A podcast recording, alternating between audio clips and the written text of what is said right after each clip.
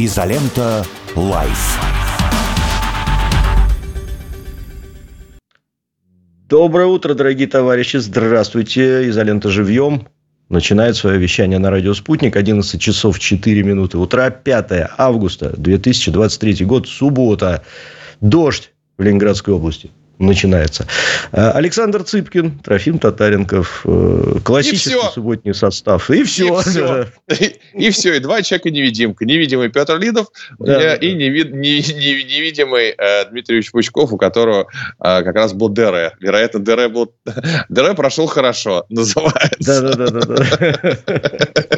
Особенно хозяйки удались шпроты, да? Да, вот. Ну, собственно... Не вышел. Не вышел, да, не вышел на работу.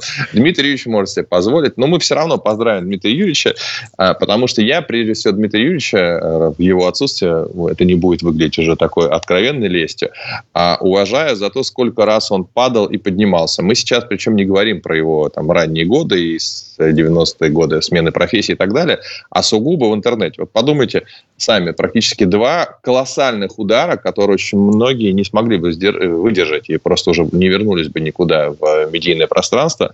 Первое, это он был звездой вот, э, правильных переводов с использованием цензурной лексики в том числе. Угу. Я помню, когда э, я приходил в кино, э, он меня звал периодически посмотреть, как все у него проходит, и я понимал, что переводы с его, э, в, то есть в, сеансы с его переводом собирают в 13 раз больше, чем сеансы с дубляжом. То есть это была целая такая машина и по производству денег, и по производству внимания к нему, и в целом по производству контента. Вот это его правильный перевод. Про смешные я вообще молчу. То есть сначала смешные переводы выходят, он становится самым популярным, наверное, а, человеком на, на дисках, и а, да. не получает за это ни, ни копейки. Ни копейки не получает, потому что все это продают пираты, к нему ничего не приходит. Ладно, он это выдерживает, ничего, а, с, занимается правильными переводами, и запрещает нецензурную лексику. Вся система, которую он долгое время выстраивал, рушится в один день. Вот в один день. А ему уже тогда было за 50, на самом деле, мне кажется, когда это произошло. А, и, казалось бы, это может тебя полностью обескуражить, э, демотивировать. Э, ты не понимаешь, как дальше и деньги зарабатывать, и чем. Он выстраивает новую систему. Он делает YouTube-канал, который в итоге становится трехмиллионником. Это тоже, между прочим, это и большие деньги, и большое внимание. И раз в один день наши, ты называешь их нетрадиционные партнеры, э, хренак, вы уже ничего не слышите, ни маяк, ничего. Вот. Да. И он теряет этот... Ну, это как, представляете, вас уволили, не знаю, с работы главы какой-нибудь там крупной корпорации. У вас огромная зарплата, огромный бонус и все остальное. Вы в один день пришли, вы так, слушайте, вот тебя все, давай, счастливо. И он снова поднимается. Представляете, он снова встает, а, уже, уже к 60, это, нет, в 60 ему уже было. Да в это время часть людей да, на пенсию уже как-то пытается да. вылезти. Да. Вот. И он снова это делает, и снова собирает в Телеграме, снова понимает, как зарабатывать деньги в сети, снова как понимает, э, понимает как э, держать аудиторию. Э, и снова и снова не теряя жизнерадостности. На самом деле это пример потрясающей вот этой жажды к, к жизни, к тому, чтобы не сдаваться. Мы не, не всегда об этом думаем. Дай нам Бог всем в таком возрасте, в общем, обгонять молодых и при этом, опять же, не изменять себе, там, можем как-то с ним быть не согласны. А, поэтому а, это, это прекрасный такой мотивационный э, пример для очень молодежи. Не бойтесь все потерять и все начать сначала. Вот. И ни в каком возрасте не бойтесь. Это же интересно, уже стал медийной звездой ну, после 40, по сути дела. По сути да, дела, да. вот его по сути дела, за счет своего таланта и, конечно, фантастической работоспособности. Фантастической работоспособности. Это еще вот один важный момент. Работоспособность. Я, извини, такой длинный спич, что, потому что, ну, наверное, слушает молодежь. Я сделал на, извините, на конкурирующем радио, не будем, не, нельзя назвать какое, а, интервью с Володей Мухиным, одним из главных шеф-поваров страны, а, мишленовским шеф-поваром, который шеф-повар White, White Rabbit Family. Так он мне рассказал, что в 12 лет а, он а, котлы мыл, в, не, не часы, а котлы, в которых а, еду готовят у своего отца. А потом 18 лет, интересный факт, да, у него, значит, он 18 лет в своих Ессентуках, вот на, на работе в отцовских ресторанах, уже заработал себе на домик с бассейном, 18 лет, 99 mm-hmm. и все остальное. И он в один день все это бросает, уезжает в Москву, чтобы там начать новую жизнь. Просто потому, что он хочет сделать что-то новое. И таких вот выборов у него было достаточно много. И пахота. Поэтому, ребят, берите примеры с лучших. Если вы хотите чего-то достичь в жизни, если на самом деле реально этого хотите, можно хотеть достичь чего-то другого, но очень много целей, не только профессиональные, вот, то вот Дмитрий Юрьевич пример. Поэтому с днем рождения и славься, Дмитрий Юрьевич. С днем рождения, Дмитрий Юрьевич, с днем рождения, да. да, наш друг и учитель, спасибо большое. А, берем примеры, Дмитрий Юрьевич всегда помогает, человек абсолютно отзывчивый. Э, да, пожалуйста, редактор, вот бескорыстный. Именно, вот, да. Спасибо. Вот этот кусок вырезайте и кладите, я его заберу к себе, потому что в конце концов Дмитрий Юрьевич это все репостнет, а мне репосты Дмитрия Юрьевича нужны. Ха-ха-ха. Вот, правильно, меркантильность наша, все, этому тоже нас научил тоже. Дмитрий Юрьевич. Этому то, да. Слушай, кстати, да, вот, все. вот ты интересную тему затронул, сейчас очень да. многие э, всякие там э, товарищи, которые занимаются коучингами и прочими всеми делами, говорят, что вот там зона комфорта так, зона комфорта сяк, а я что-то задумался, вот ты сейчас сказал, очень интересная тема. Если брать и Дмитрия Юрьевича, и тебя, и Петра, и меня, во многом, да, то у нас вот этот вот резкий перелом э, карьеры, mm-hmm. скажем, связан с тем, что мы заканчивали со старым. Ну, вот Петра взять, он закончил с корпоративной... Э, с корпоративной и аналогично, да. да, конечно. И ушел в медиа, то, чем он никогда вообще не занимался, да. Ты ушел из корпоративного пиара, ушел, начал писать книги. Э, у тебя резкий вот этот вот перелом, когда любой другой человек бы сел на попу ровно и вообще просто загнил бы, а у тебя пошел подъем, и у него пошел подъем. Я тоже ушел из бизнеса, перешел в медиа. Угу. Ну, вот, вот, э, э это все знаешь, в один день. Кстати, да. я еще вот могу, могу тебе сказать, один важный момент. Да, в, в один день практически все произошло. Я еще, знаешь, чем, в общем, могу поделиться обязательно. А как только у вас даже в новом деле каком-то успешные э, есть результаты, сразу думайте о том, что дальше. Я помню, как мне взлетели книжки и чтения, а, и все было вообще хорошо. У меня 100 выступлений в год было, наверное, по, по всей стране. Вот как раз еще про ковид никто не слышал. Я уже тогда стал чувствовать, что какая-то гнилая тема, раз у меня все, так, все в одной корзине. Я подумал, надо, конечно, сценарий что-то сделать. И если бы не сценарии, то я бы в ковид просто не, ну, фин, фин, это, экономически Мухом не выжил. Покрылся, потому, да. потому что чтения да, да. нет, ты никуда не едешь два года. А, вот, да. И то же самое потом стало с пьесами, и потом даже вот с этими с документальными фильмами, как там «Не провинция» и все остальное. Постоянно нужно, а, как только у тебя есть, как только ты получ, ощущаешь комфорт, что у тебя все хорошо, значит, у тебя все плохо на самом деле. Значит, надо что-то придумать. Если, сразу, да. Надо что-то придумать моментально. Если у тебя все сейчас хорошо, значит, что-то не так, потому что да. даже, даже должен быть вызов Согласен. раз. Во-вторых, это все хорошо может в любой момент закончиться. Уж да. а, такой мир стал, что вообще все непредсказуемо. Вот. Вот, вот Вопрос вас, тебе например. есть от нашего да, зрителя. Давай. Как раз а когда мы поздравляем, ну, поздравлять вас с закрытием вас, вашего канала, наконец, уже богомерзкого. А, ну да, ну что уж, уж, уж, уж, да, уж чего. Закрыли наш YouTube, э, можете нас, да, торжественно поздравить, подписавшись на Рутуб. И обязательно угу. подписывайтесь на Рутуб, жмите там кнопку в топ и всякие там смайлики и прочее. Нас надо выводить на первые страницы. Ну, мы и так на первых страницах, конечно, в Рутубе. Э, но надо еще выше, выше, выше, выше. Вопрос тебе, Саш. Э, наш да. зритель в Изоленте Плюс, Бро Барбароса, пишет. Вопрос Александру. При общении с непомнящим Яном затрагивалась да. ли тема участия российских спортсменов в международных турнирах, в частности, в шахматах, и вообще какая у него позиция по текущим событиям в мире? Смотри, я чуть добавлю, если можно, чтобы уж не так частно да, этот вопрос транслировать. Мы вчера с Петром в «Изоленте Плюс» вечером делали наш нервотреп вечерний, пятничный, э, итоги недели. И как раз там тоже обсуждали, что имеет ли право, э, условно говоря, 18-летняя фигуристка говорить о том, что она она всю жизнь положила на то, чтобы тренироваться и так далее, а потом менять э, спортивное гражданство, и что все охуют, ахуют, как же мы теперь без них. Вот э, в таком вот, давай посмотрим в, такой, в таком ну, разрезе. Смотри, давайте я расскажу, с, с, с чего такой вопрос, сразу отвечу. Мы с Яном на эту тему не разговаривали.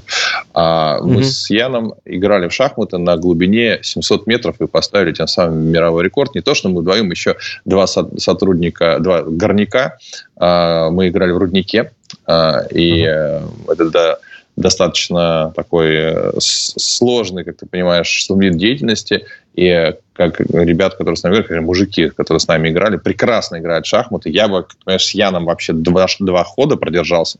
А мой коллега, кто со мной играл в паре, мы держали что-то хода до 35-го, может, 37-го, как-то так вот. Поэтому мы с Яном не, не обсуждали темы, и более того, даже если бы обсуждали, я не считаю, что я имею право выдавать его точку зрения здесь в эфире. Вот Ян регулярно. А, ну все, кажется, да, правильно. Ладно, все, вопрос снят. Это некорректно. Дальше. Поэтому мое да, мнение, есть... что... Угу, вот у меня мнение. есть вам мнение. Мое мнение следующее, непопулярное, я так думаю, а, что, во-первых, рекомендовать спортсменам, что им делать, не участвовать в соревнованиях международных или участвовать, как мне кажется, может человек, который либо сам спортсмен и сделал тот или иной выбор, либо его, условно говоря, жертва какая-то в, условиях, в нынешних обстоятельствах, но как-то соизмерима с тем, чтобы спортсмен, который там тренировался достаточно долго, взял и не поехал куда-то, и, соответственно, вот его самореализация не, не будет осуществлена. Вот, а когда просто человек с дивана говорит, нет, вы не должны никуда ехать, ну, мне кажется, это несколько некорректно.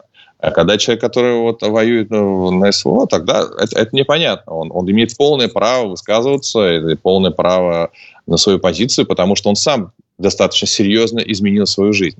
А у нас очень сейчас стало популярно всем рекомендовать, как нужно поступать. При этом люди, ну, максимум, это еще в лучшем случае, если какие-то там небольшие деньги переводят в поддержку. А вот так, чтобы, понимаешь, свою собственную судьбу на карту поставить, это такого у нас не так много. Поэтому я считаю, спортсмены принимают решение самостоятельно, абсолютно, имеют на это полное право. Есть государство, есть государство, которое тоже принимает решение. А меня нисколько не задевает, когда спортсмен принимает решение, что он участвует в соревнованиях. Более того, даже если он участвует не под флагом России, но побеждает, все же знают, что он наш. Все же это знают. И это как раз, мне кажется, это лучше, чем отсутствие наших спортсменов, потому что э, мы все равно победили, и они понимают, что дискриминация, и все понимают это. И э, отнош, отношение к России такое очень небольшого количества, ну, так, небольшой процент международных структур а, внутри людей так относятся. Чаще всего они находятся под давлением там, тех же самых Штатов или кого-то еще. А люди-то, люди-то все видят. Поэтому приехал наш спортсмен, победил и, и, и правильно сделал. Но наш путь это сделать свои Олимпийские игры, соревнования БРИКС или еще что-то. И как только мы э, сможем это э, повторить, то моментально проблемы эти уйдут. Но в целом, повторюсь, критика, когда ты сам не приносишь никакую жертву, выглядит лицемерием. Угу. Понял тебя, да, позиция, позиция твоя ясна. Мне очень тоже близка тема по собственным спортивным соревнованиям БРИКС. Я думаю, что рано или поздно это как-то будет создано. И будет это дело как-то культивироваться среди, среди нас, потому что если посмотреть то, конечно, львиная доля спортсменов э, находится как раз в сегменте БРИКС. Э, ну, не беря да. США, например, да, где, конечно, спорт очень мощный, ну, может быть, Германия, да, которая, кстати, в последнее угу. время, там, не знаю, не прогрессирует, на мой взгляд, в спорте особо, а, то все остальное, это, ну, Китай, да, Россия, угу ну и много-много других вариантов. Ладно, посмотрим. Едем дальше. По приговору Навального, пишет нам Елена Петровна. Твоя любимая тема. 19 лет, mm-hmm. не перебор. Делаем из него мученика. Какую биографию, цитата, делают нашему рыжему. А, Саша, что думаешь? Слушай, ну, конечно, выглядит э, приговор очень жестоким. Потом, правда, смотришь на цифры, которые хотят Ассанжу дать, там, по-моему, 175 лет, если не ошибаюсь. Трампу, вот, Трампу 500. 500. Вот. И ты, ты знаешь, я не так могу сказать, что ну хотя бы тут э, я ничего не могу сказать по содержанию приговора, я стараюсь не обсуждать решения судов, но когда вот ему как-то вот мутные дела какие-то с э, Ифраше, когда он куда-то там не явился, это выглядело, честно, все очень натянуто все очень натянуто. Здесь ему, а вот условно говоря, предъявили а, попытку, по сути дела, так понимаю, смены власти или чего-либо еще. Но тут я хотя бы вижу какую-то логику, что вот, вот за что на, на самом деле за что его держат, держат в заключении. Потому что, повторюсь, вот предыдущие вещи казались они, что вот на самом деле мы держим тебя за одно, а по суду вот за это. Это все выглядело как-то, ну, честно говоря, не очень красиво. Вот, э, срок я считаю, действительно должен иметь серьезное очень обоснование, почему он такой. Вот. А мученик, ну, знаете, мученик и 10 лет был бы мученик, то же самое, как раньше, в таких условиях провести. Вот. А, а дальше что мы? Ну, мы имеем серьезнейшую политическую борьбу, которая завершилась вот таким для человека, для его семьи, безусловно, трагическим э, финалом. Но, вероятно, он понимал, на что идет. Это ничем не отличается от любых политических игр – а, и в, времена революции 17 года и так дальше. Вот, поэтому что будет в нашей стране через 19 лет, вопрос. Я думаю, что а, голова это еще не закрыта с а, Навальным. А, мне его идеи никогда не были близки, методы никогда не были близки. Вот, а, высказываться по поводу правосудия, честно говоря, не, не буду, я не видел ни материала дела, ничего. Вот, но а, это большая игра, это борьба за власть в стране, она никогда не бывает без таких высоких ставок. Я не видел ни одного государства, которое не боролось бы с теми, кто пытается изменить государственный строй или изменить власть. Пошел ли бы он на, на революцию, если бы имел возможность, да, думаю, пошел бы, я абсолютно в этом уверен. Он как раз такой, как мне кажется, радикальный революционер. К чему бы это привело? Возможно, к очень тяжелым, плачевным последствиям. Но вот, собственно, и все. Возьмем всю историю России. Ну, вот. Это я сейчас не говорю о том, была ли у него, были у него связи с зарубежными какими-то инвесторами или нет. Ну, не исключаю, что это так и есть. Вот. Но сам факт волнений, революции и всего остального, он приводит к таким чаще всего кровавым результатам, что государство на это раз себя попытки охранять от этого. Понятно, что последние события у нас тоже вызывают много вопросов, потому что я понимаю этих людей, которые говорят, ну как же, вот тут же у нас был практически бунт, и у них нет, нет никаких последствий. Но тут дальше мы уходим в тему, а было ли, или это была постанова, или как на самом деле, и так далее, так далее, так далее. Но государство вот таким образом охраняет себя. Да, и в, в, условиях, в условиях военных действий что же могу сказать? Ничего, удив... Ничего удивительного в этом нет. Но тут, Саш, я бы, знаешь, что добавил, э, подкорректировал бы. Да? То есть, э, Навальный никогда не скрывал, что он занимался промышленным э, корпоративным шантажом. И об этом mm. много чего написано. Да, то есть, Гринмейл – это, в общем-то, профессия его была до того, как он mm-hmm. стал повстан... повстанцем.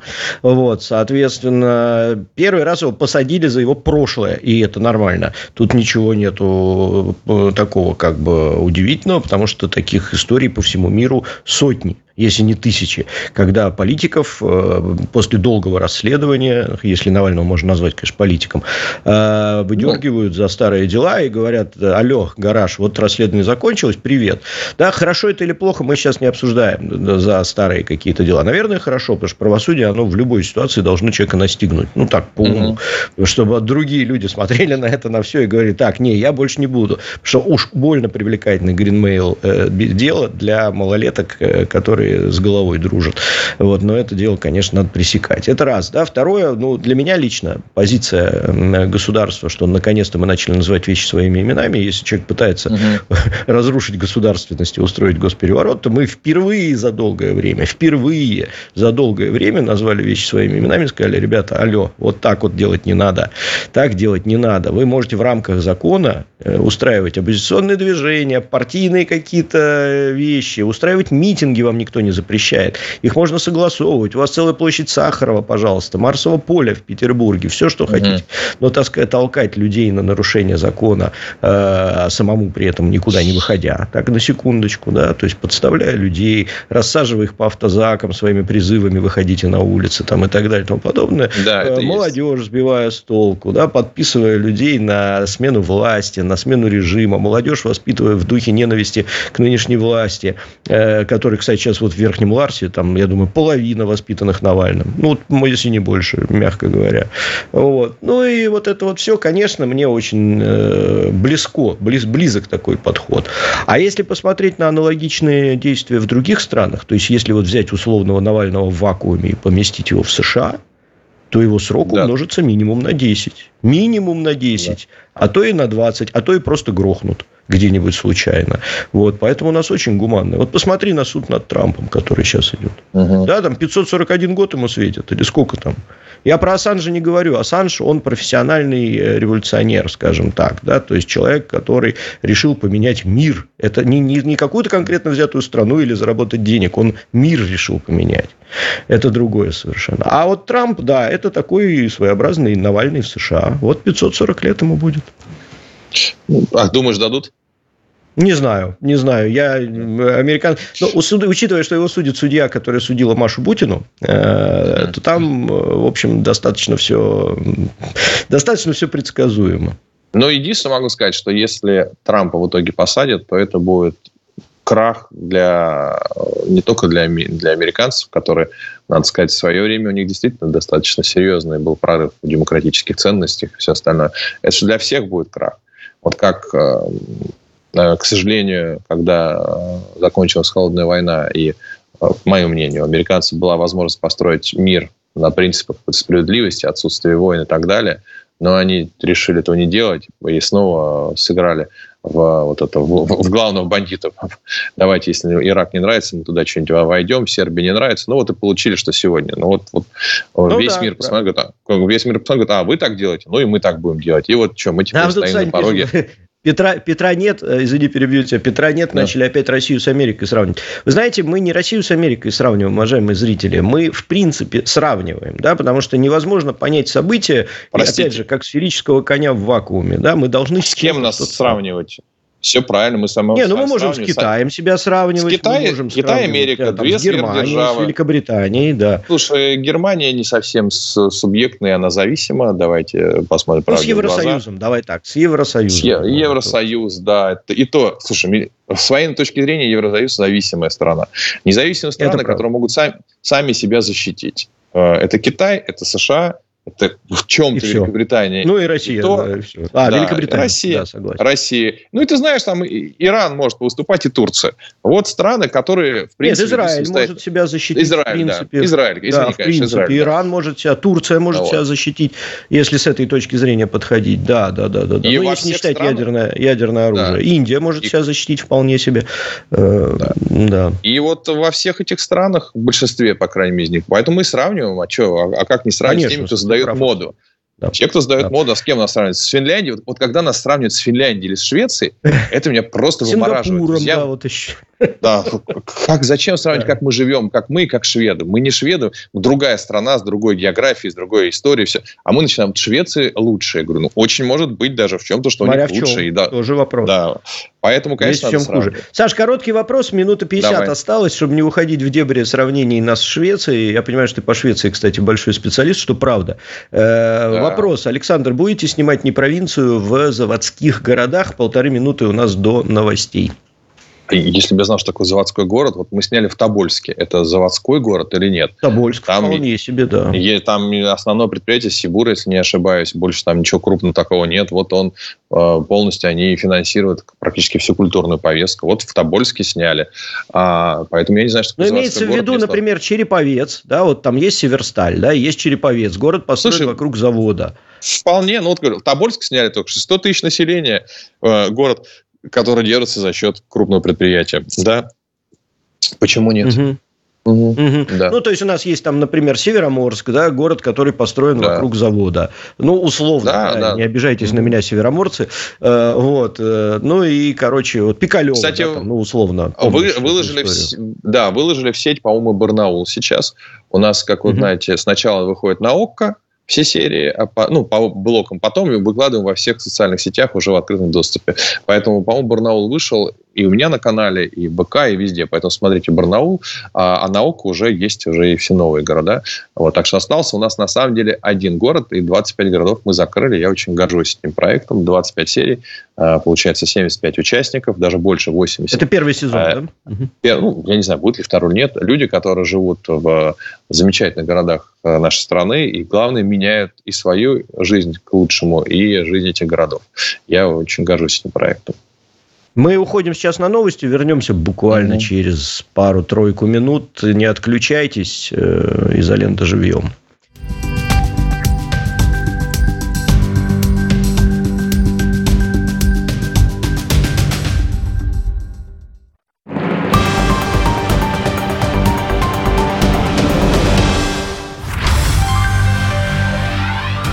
Привет, это Ирина Молотова, журналист и редактор телеканала РТ. Мне интересны международная политика, социальные проблемы, животные и наша прекрасная планета в целом. Об этом и будем говорить по субботам на «Спутнике» с 3 до 5.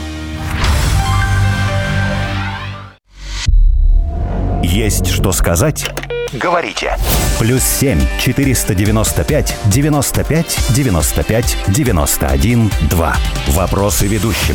Ваше мнение. Ваше слово. Нам важно это слышать.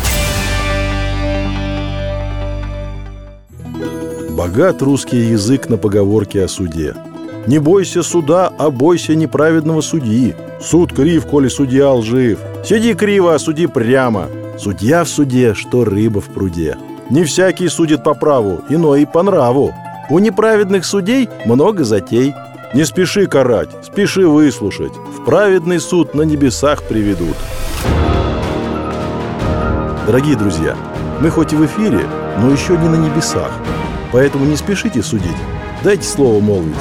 Ведь каждый четверг в программе «Не судите сами» я даю всем желающим слово. Причем не последнее. Будьте судьями над всеми событиями, а я по-прежнему ваш адвокат Павел Астахов.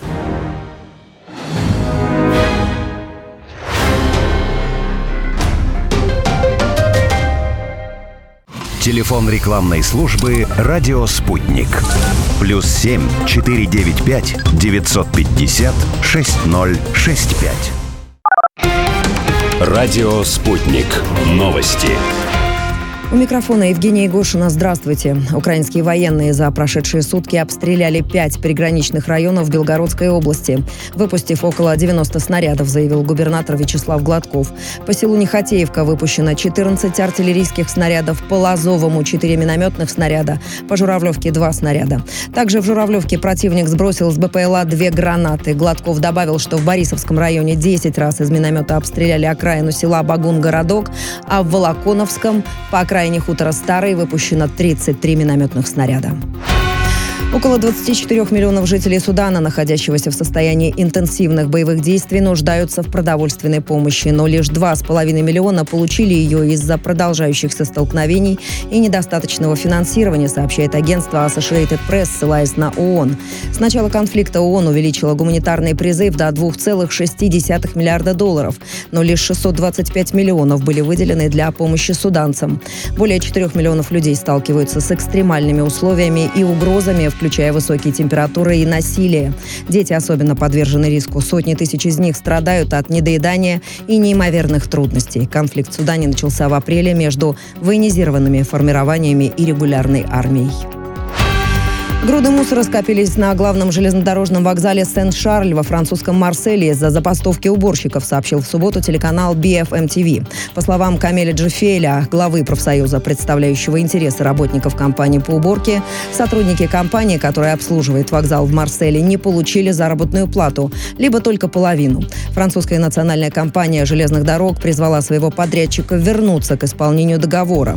Весной этого года на улицах Парижа скопилось более 10 тысяч тонн отходов из-за забастовки мусорщиков, выступавших против пенсионной реформы.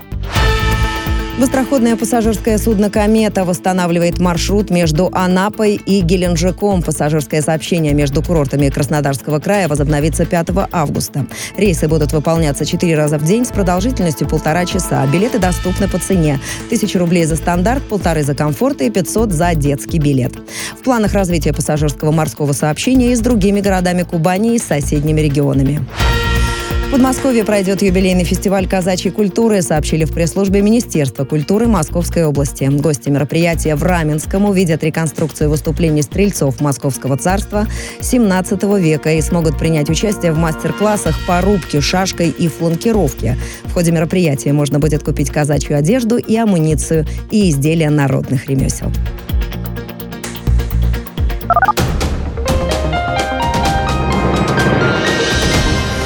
Анализируем главные события дня, разберемся на радио «Спутник».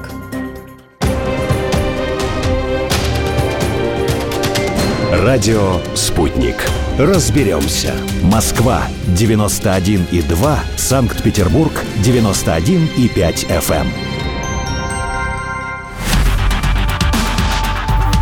Изолента Live. Доброе утро, дорогие товарищи. Здрасте. 11.33. Продолжаем. Мы с Александром Цыпкиным сегодня ведем замечательную программу под названием «Изолента живьем» на лучшем радио страны «Радио Спутник». Саша, доброе утро. Доброе, доброе. Завидую я Петру Алексеевичу и Дмитрию Юрьевичу. Вот, понимаешь, ну, вот он. Не, а я наоборот. А я завидую нам с тобой сам. Сам себе завидую. Знаешь, как говорится, быть сейчас в эфире. Суббота. Мы с тобой согласен, трезвы. Мы согласен. с тобой свежи, улыбчивые. Мы э, бодры, веселые бодры нужно да, нас слушают, веселые, веселее, да. Нас слушают миллионы таких же, как и мы, людей, которые свежие и веселые, и это очень хорошо, это очень радует. Смотри, мы затронули, кто не знает, мы вещаем пока на радио на новостях, мы продолжаем вещать в социальных сетях, в Рутубе, ВКонтакте э, и в Телеграме. Э, канал Изолента Живьем, Изолента Live. Можете подписаться на него обязательно в э, соцсетях, чтобы быть всегда в курсе. Нам задал Павел Алекс Э, нет, вру, кто-то, кто-то, кто, кто-то, я уже отмотал, простите. Э, Петр Комиссаров нам задал вопрос про бытовой расизм. Ну, я бы не назвал это, честно говоря, расизмом, но э, окей, хорошо. Давайте так назовем это бытовой расизм. А, э, объявление найму только русских, там старое вечное сдам только славянам и так далее и тому подобное. Как мы к этому относимся да. и как Саша к этому относится, в первую очередь, конечно же. Саша ответил, Давай, да. что относится к этому отрицательно, но мы повторять Давай не я... будем. Да, да Давай, нет, слушай, скажи. почему можно, можно повторить? Угу. Это важная тема, она, потому что все-таки гораздо больше аудитории на радио. То есть, а, то есть, с одной стороны, конечно, объявление российское. Я сразу предложил э, что будет, э, если в этом объявлении будет написано «Сдам квартиру всем, кроме евреев».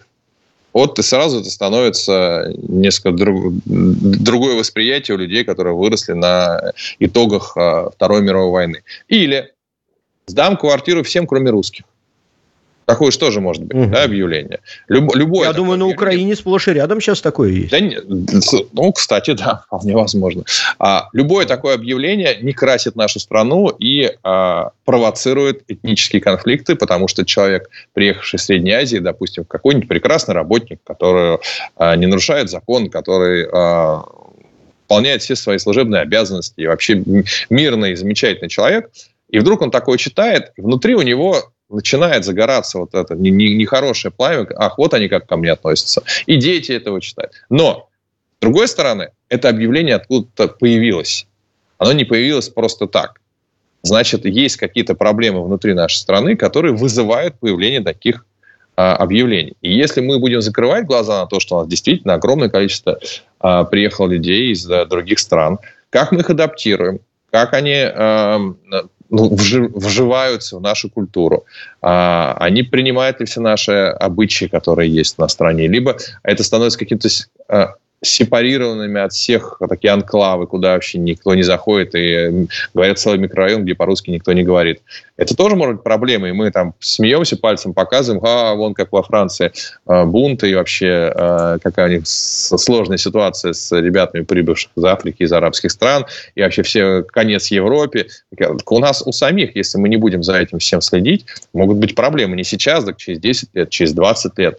И тот же самый БЛМ уже на, не на ровном месте возник, и боюсь, что и в России такие сложности могут быть. И мы должны заниматься всем вот этой адаптацией, а, нахождением общих каких-то а, общих слов, нахождения общего языка, для того, чтобы и объявления такие не появлялись. Потому что тупо запретами это как ну, замазать какое-то кожное заболевание, а оно вылезет в другом месте. Потому что не случайно они появляются, к сожалению. Вот. Так что в целом это, конечно, расизм, и это нужно избегать, но решать проблему нужно. Может быть, у этих людей а, не знаю, им у них очень низкая оплата труда, поэтому они часто идут на преступления. Может, у них ужасающие условия проживания. Я не знаю, не могу тебе сказать. Мой опыт, стал, я с ними сталкивался как с водителем в основном в, в такси, и это всегда очень ребята вежливые и замечательные. Потом читаешь новости, и там чуть не криминальные национальные группировки и так далее. А раз уж мы называемся империей, а мы империя не в смысле мы такие офигенные большие, а принцип устройства. А, ну, и в этом смысле тоже, скажем да. так. Да, то значит мы должны жить по законам империи. Вот это как раз у Сергея Минаева прослушал сейчас курс э, про Рим, три лекции. Очень интересно, как все загнулось.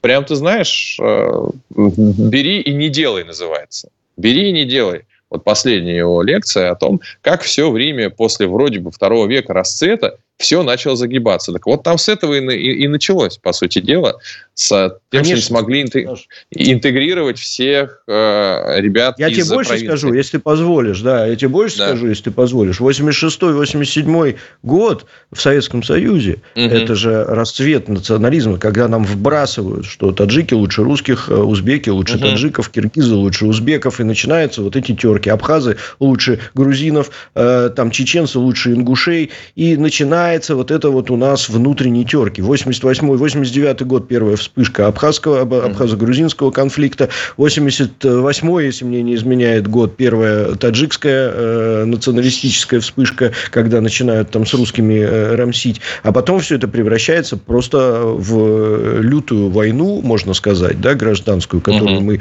э, не называем так почему-то, хотя количество людей, погибших в национальных конфликтах в, в финальной стадии Советского Союза, оно великое, оно большое, эта цифра да. большая. Вот. И у меня ребята военные говорят, как из Таджикистана они ноги уносили, там просто семь семьи вывозили под страхом смерти там, и так далее и тому подобное. Это все было. И национализм – это страшный бич любой многонациональной страны. Это, это очень страшно. При этом, вот я когда сейчас вижу в прессе, например, там, э, житель Таджикистана там сделал то-то, то-то, то-то, или там таджикская какая-то там, или там узбекская, да, да, неважно, киргизская, любая национальная группа сделала то-то, то-то. Я говорю, а почему вы не пишете э, группа русских сделала то же самое, да? Почему вы не пишете да. группа, там, не знаю, бурятов, якутов, там, еще кого-то?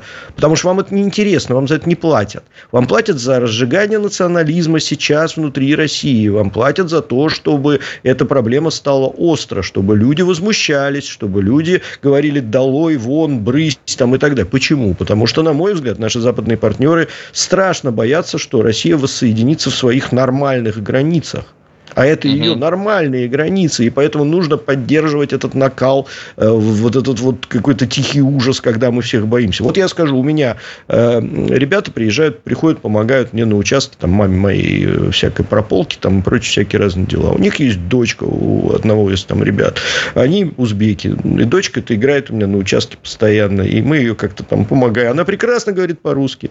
Вопрос воспитания. Если мы будем воспитывать, если мы будем их приглашать сюда учиться, если мы мы будем открывать учебные заведения там, если мы будем растить новое поколение в духе э, того, что они, э, условно говоря, русские, русские узбеки, русские таджики, метанациональность так называемая, да, как это было всегда. Mm-hmm. Были советские, до этого были русские, э, так, так называемая сверхнациональность, как Бердяев ее определил в свое mm-hmm. время. И не будет у нас никаких проблем. Они прекрасно будут говорить с детства по-русски, они будут знать, что такое русская культура, при этом будут знать свою как сейчас, например, в Махачкале. Да, Расул Гамзатов великий э, поэт, да, но при этом русская культура – это культура наша общая.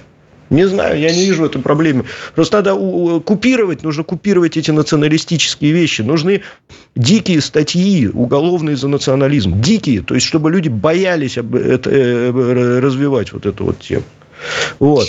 Да, ну и, с другой стороны, купировать любые естественные преступные формирования. То есть тоже тут надо достаточно, мне Нет, кажется, ну, закон, конечно, закон, подожди, жестко поступать. Саш, да очень-очень важно, да, что не должно быть жестче с, э, над, с национальными меньшинствами, чем с национальными большинствами. Ни в коем случае. Или наоборот. Нет. Должно быть одинаково справедливо. Одинаково, да. Э, украл, сел. Э, убил, Независ... сел. Да. Да, независимо от того, что у тебя Нет, я имею в виду, что если человек, если приехал из, из другой страны, то просто, чтобы, если он совершил преступление, чтобы он, ну, наверное, был депортирован. Ну, так же, так же сел, да, да. Так, же, так же сел.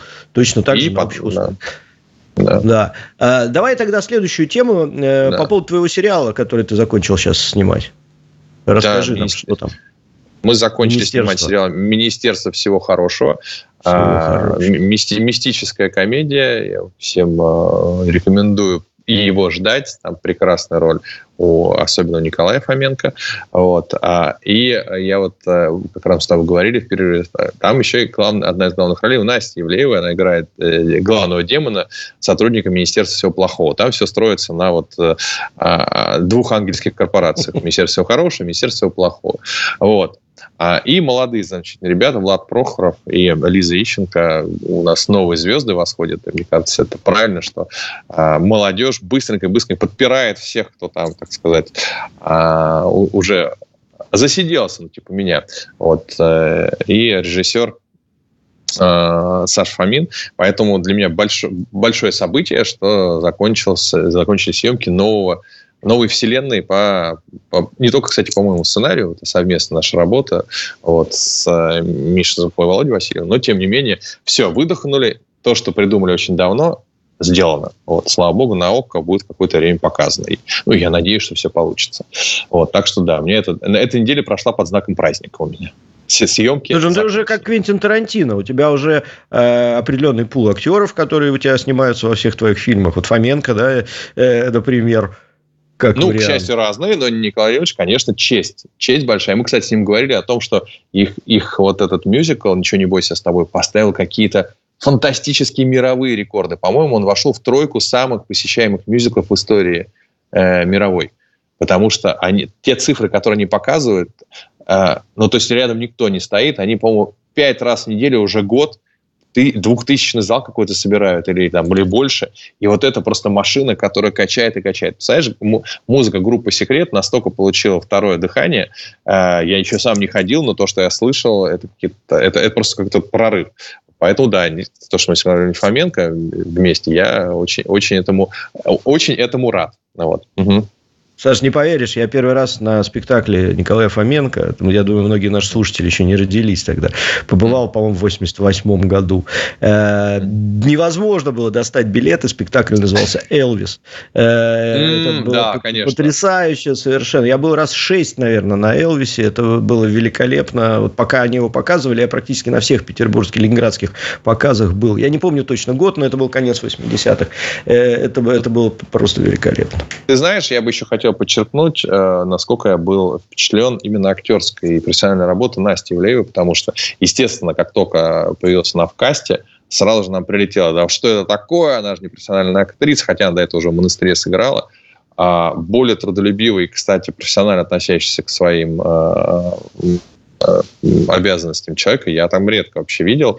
И все пробы и все остальное были пройдены настолько классно и настолько довольны режиссеры продюсеры, что еще раз подчеркивает, не нужно делать преждевременных выводов, а только по самому факту наличия человека того или иного актерского образования. В Голливуде достаточно людей без этого образования, и которые сделали карьеру.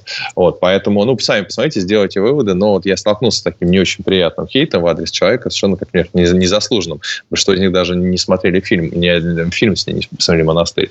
Те были, которые мы посмотрели, нам не понравилось. Окей, я это принимаю. Вот, поэтому я сторонник того, чтобы не вешать ярлыки. Понятно, что в целом я считаю, что, конечно, образование очень много дает актера, но есть множество актеров с образованием, которые лучше в кино не появляться. И есть редкие, очень редкие, например, тех, у кого образования актерского нет, и которые себя прекрасно на площадке чувствуют и воплощают образы. Вот хотя это большая дискуссия постоянно которая проходит, насколько это обязательно.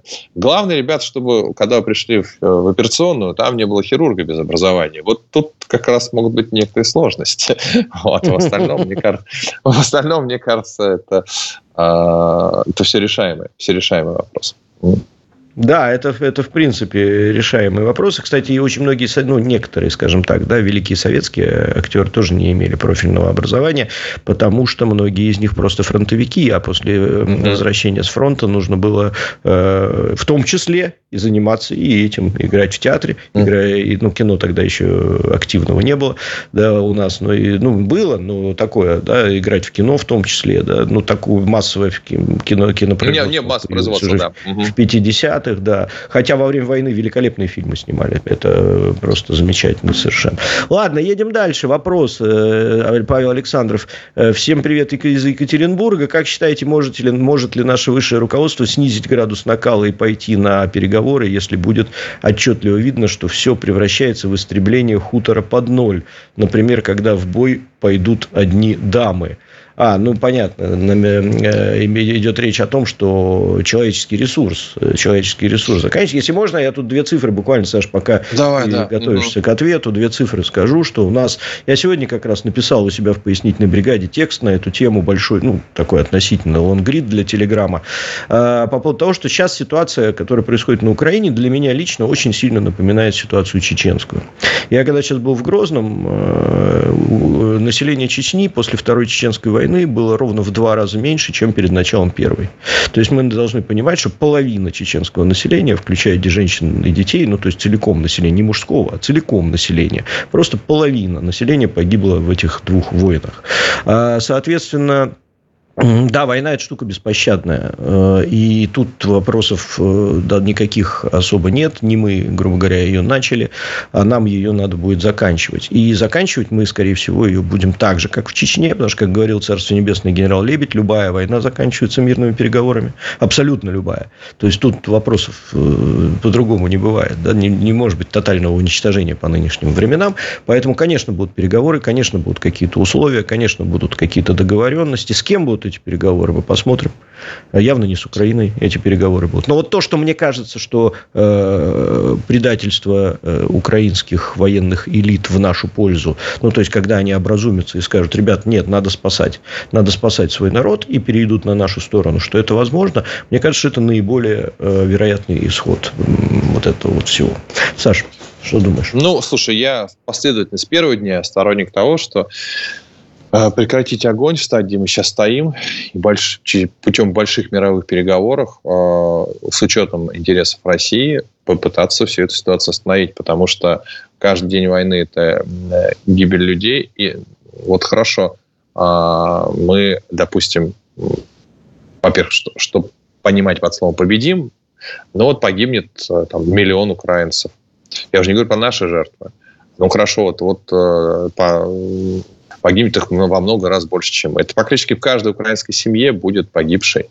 Каждая украинская семья будет настроена против нас на долгие-долгие годы. Мне иногда кажется, что на сегодняшний момент у западных, э, так сказать, кураторов Украины такая цель и есть. Они толкают их в эти бессмысленные абсолютно наступления, в которых колоссальные жертвы, э, толкают их на продолжение конфликта. Все для того, чтобы просто ненависть между Украиной и Россией была как можно дольше по времени, а это связано с конкретными жертвами. Поэтому мы, как страна, которая больше и э, которым, очевидно, в разы больше ресурсов. Ну, Саша, извини, кажется... я тебя перебью. Да. да, я не могу сейчас не напомнить, что мы дважды вставали уже на том месте, да. где стояли. Согласен. Мы так, дважды согласен. начинали мирные переговоры. Мы подписали да. э, э гарантированные великими мировыми державами Минские соглашения. Да, и э, оппонирующая нам страна, как бы ее ни называть, будь то, не знаю, там англо-американская сообщество, НАТО или Украина, неважно, да, они оба раза нарушали все и продолжали уничтожать э, там русских людей. Мало того, они использовали это время для нечеловеческих э, укреплений своих позиций, э, заливая бетоном там по 8 метров под Я землю и так далее. Понимаю, То, что во многом сейчас Я ведет к жертвам. Закончу да, мы, да, мысль свою. Я просто напомню, Если слушателям. Я все это помню. Именно поэтому я не нахожусь в Кремле и не принимаю это решение. Вопрос был, как я к этому отнесусь. Если наше руководство да, да, да. после, если наше руководство примет решение, что мы должны сейчас остановиться и поверить на это раз гарантиям или как-то еще, то поддержу ли я это решение? Да, естественно, поддержу, потому что, во-первых, у них больше информации. Буду ли я тем человеком, который нет, давайте дать дом до Львова? Нет, не буду. Вот я не буду тем человеком, который будет говорить, давайте дойдем до Львова, если будет референдум, продолжать, не продолжать. Я, если, опять же, но пусть вот есть руководство страны, проанализирует, я буду счастлив, если завтра все это остановится. Я объяснил, по, угу. по каким причинам. И и наших перестанет гибнуть, потому что гибнут наши ребята, чего говорить тоже. Вот. И повторюсь, и с той стороны, это не, большинство людей, которые там с той стороны воюют, они туда насильно пригнуты. Никто там... Посмотри, как у них проходит мобилизация. Это просто насилие на насилие. Да, это видно. Вот. Да, да. Поэтому я просто стараюсь эти горячие головы остудить, которые говорят, в любом случае, особенно если эта голова, опять же, находится на диване и сама не, принимает, не принимает участие в боевых действиях. Вот когда мне говорят об этом ребята, которые воюют, говорят, слушай, мы считаем, что мы должны дойти туда-то. Вот, вот они уж точно имеют право на это высказывание. Но принимает решение глава государства, на основании той информации, которая есть, который на основании информации принял решение о начале специальной военной операции и, соответственно, на основании каких-то, какой-то информации примет решение об ее окончании. Вот поэтому если меня спросят, поддержу ли я э, мирное соглашение, да, поддержу. Потому что кто я такой, чтобы угу. быть агрессивным воякой, такой, да, давайте да, дойдем до Бреста, я лучше знаю. Какой-нибудь до Бреста, до Львова. Вот. Сейчас белорусы напряглись очень сильно. Прошу прощения. Прошу да, прощения, да. да, да, да. А, тут вот смотри, Сергей Стрелков тебе напоминает, ну не напоминает, а просто, знаешь, комментирует э, наш постоянный зритель в «Изоленте плюс», как да. человек с дивана, в кавычках, да, выполняющий гособоронзаказ, как и врачи, шахтеры, учителя, они тоже приходят с работы и садятся на диван. Не разделяю точку зрения Александра по поводу, ну, по поводу спортсменов, на самом деле, да, да. сменил гражданство, исходя из своих личных корыстных интересов, предатель. Вот так вот. Да, люди с дивана, кстати, вот надо отдать должное, да, этому Сергей абсолютно прав. Люди с дивана э, – это те люди, которые э, за обороноспособность страны точно так же кладут свое здоровье на заводах, э, в круглосуточных дежурствах, на скорых помощях там, и так далее и тому подобное. И, и они да, тоже и... очень многое ставят на кон, скажем так. Да. И там если А что делать с теми, кто также работает на скорой помощи, кладет, а у них вообще другая позиция? Вот давайте мы сравним, кто больше кладет на кон. Да, ведь мнение-то Не, ну, слушай, у нас же есть демократ... Нет, Саш, не этим да. сравнивается. Сравнивается... У нас есть демократические регулирующие да. э, метод, методы. Да, вышли, там, не знаю, сотрудники скорой помощи, миллион человек. 990 э, тысяч проголосовали э, так, да? ну, условно, да, 10 тысяч так. Вот. Предатель, Поэтому... значит, предатель. Поэтому я считаю, Мне кажется, это... вот мое личное убеждение, мерка mm. такая, вот для меня лично. Если человек э, пренебрегает интересами Родины ради денег, он предатель.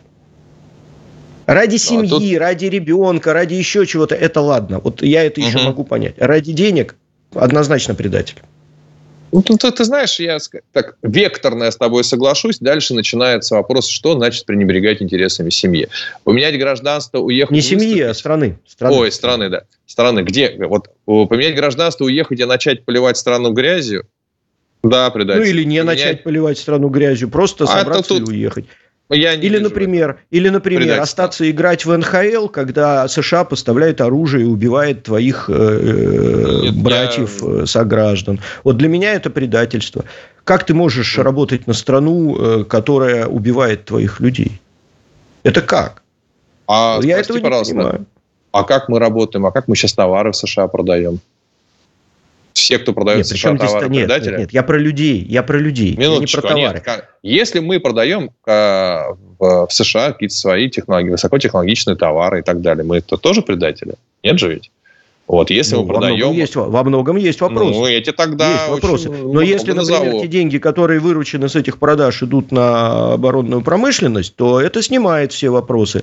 А какой-нибудь хоккеист НХЛ не перечисляет свою зарплату на специальную военную операцию, на поддержку промышленности. Вот в чем вопрос. Он кладет их ну, себе в карман, причем в американский ты... банк. То есть ты ну, вот так, так вот так в прямом эфире считаешь Овечкина предателем, что ли? Я не считаю его предателем. Овечкин, кстати, единственный, кто высказал свою позицию по поводу СВО. Нет, минуточку. Единственный. Высказать он позицию. Он вышел и сказал, но да, же... я на стороне Путина, я на стороне СВО, отстаньте от меня. Но вот, он, он доиграет есть, сейчас то есть, вот последний сезон и вернется сюда, да. Но Овечкин, кстати, к нему практически нет у меня вопросов. А к остальным Нет, есть, ты потому что никто слова ты... не сказал. Не ты только что сказал, что играть нельзя. Давай тогда сразу определимся. То есть играть можно, нужно слово сказать, правильно? Нет, ну в принципе, в принципе лучше не, не ну, работать минуточку. там, где тебя. То есть Овечкин. Ну хорошо, да, к Овечкину есть вопросы. Ты этого добиваешься? Вот, да, нет, к Овечкину есть вопросы. К абсолютно вот всем нет. хоккеистам, которые играют в НХЛ, есть вопросы. В меньшей степени к Александру Овечкину, который словами обозначил свою позицию. Вот. А ты проводил опрос общественного мнения? У какого количества людей есть к нему вопросы? Нет, конечно. Я говорю за себя. Ну вот. За, у нас все, 20 секунд все. осталось. Да. да, у нас а 20 секунд осталось, но мы еще, мы, мы еще задержимся на, на несколько минут после эфира э, и да, отвечаем на вопросы э, которые у нас тут есть в «Изоленте плюс». Буквально еще несколько минут. Всем, да. кто нас смотрел и слушал на радио, спасибо большое. Всем хороших выходных, суббота, воскресенье. Мы с Александром Цыпкиным прощаемся с радиослушателями. Новости. Спасибо, да. Хорошей субботы. Да, спасибо. Шам.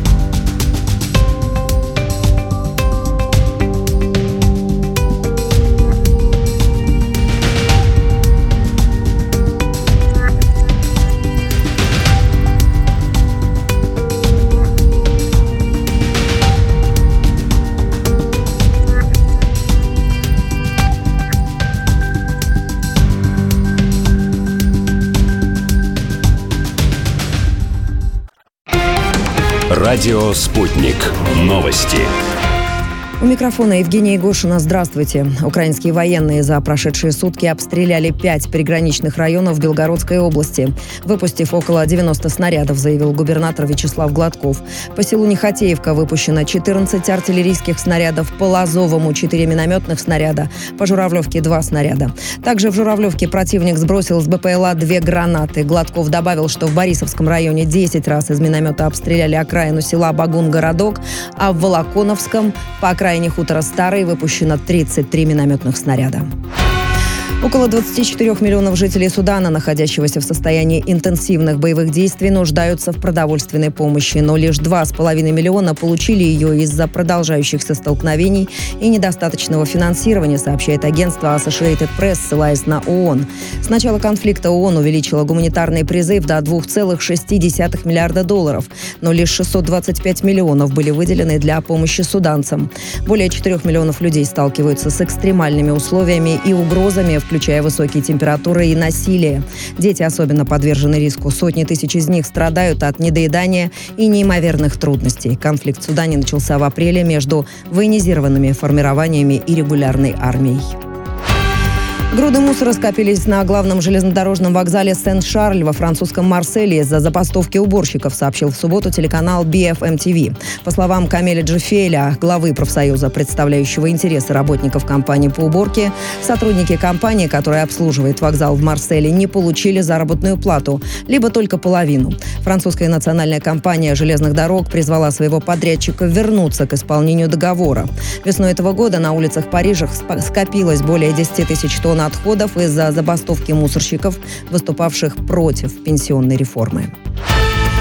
Быстроходное пассажирское судно «Комета» восстанавливает маршрут между Анапой и Геленджиком. Пассажирское сообщение между курортами Краснодарского края возобновится 5 августа. Рейсы будут выполняться 4 раза в день с продолжительностью полтора часа. Билеты доступны по цене. 1000 рублей за стандарт, полторы за комфорт и 500 за детский билет. В планах развития пассажирского морского сообщения и с другими городами Кубани и соседними регионами.